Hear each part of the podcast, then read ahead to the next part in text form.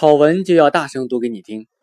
本期为大家分享的文章是：为什么你越想讨好别人，却越被别人看不起？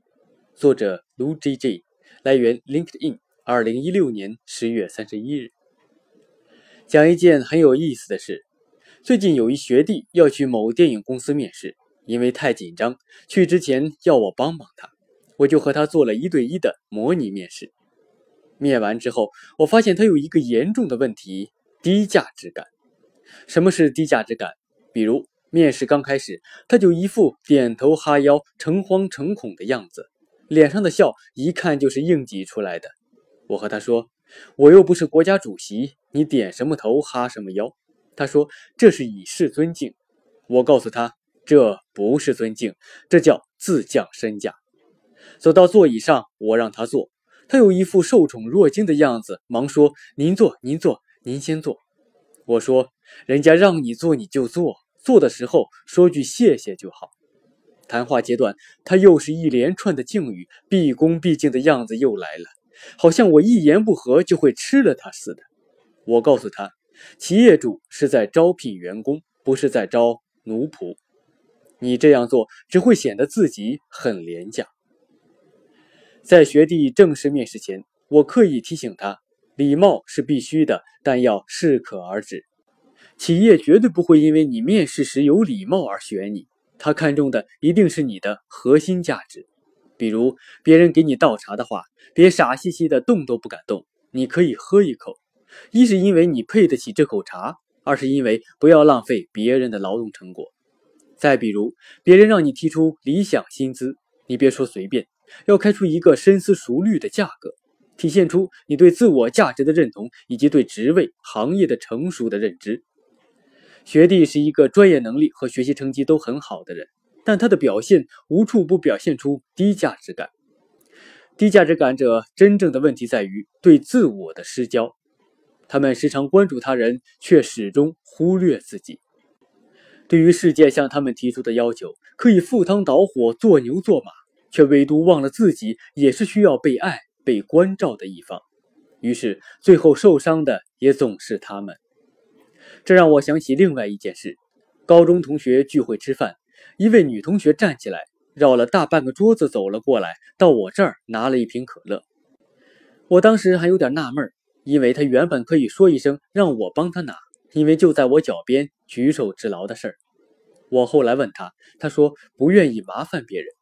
当时他说这句话，我是理解的，因为我过去也是这样的人，总把自己想得很低，稍微劳烦一下别人，心里就会愧疚的很，恨不得把世界上最耀眼的赞美词都送给对方。到后来我才明白，这就是自我的低价值感，因为不认同自己，在内心深处否认自己，所以觉得自己配不上别人的帮助，别人帮一下，仿佛就是天大的恩惠。所以宁可把自己累死，也不拖累别人。都说现代人的基本素质之一是不麻烦别人，这当然是对的。但只有需要对方付出一定劳动的事，才称得上是麻烦。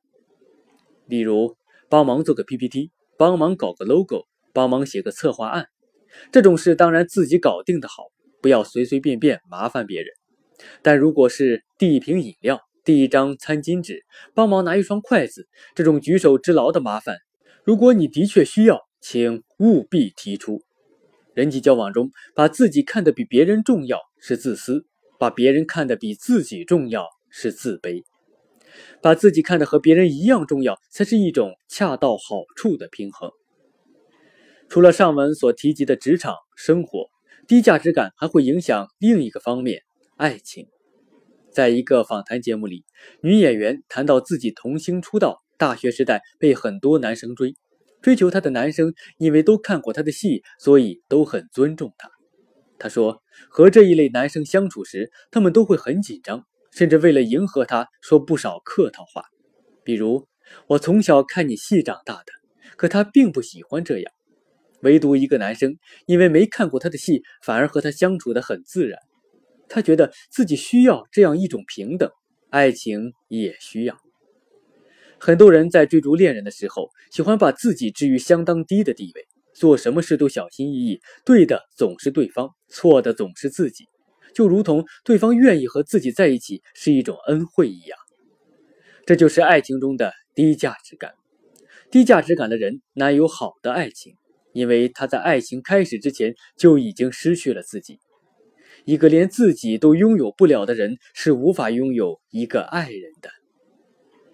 低价值感对爱情的另一种伤害，还源于对自我的否认，时常延伸出对爱人的否认。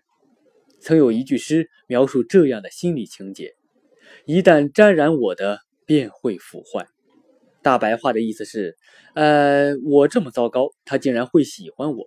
他会喜欢这么糟糕的我，是不是因为他也很糟糕？这其实是一种极为隐性的恋爱心理。热恋期的情侣通常是彼此为无瑕的。但热恋期一过，当缺陷暴露在彼此的视野下，焦虑随之而来。我们开始审视自己的不完美，同时将不满投射在恋人身上。恋人的分数由原来的九十八分、七十八分，再降为六十八分，直到最后降至及格线以下。低价值感的人开始是对自我不自信，接着演变为对恋人不自信，最终对一整段恋情不自信。其实，他们想要走出这种负面的恋爱心理，只需要确信一件事就够了，那就是你并不烂，也并不糟糕。他会爱上你，不是因为他贱、蠢、傻，而是因为他在你身上发现了美好的东西。这也是我想跟所有低价值感人说的话：不必用卑躬屈膝去换取这个世界的关爱，因为你本身就值得被爱。男同学说：“文章写得很好，男同学很受启发。好文就要大声读给你听。我们下期再见。”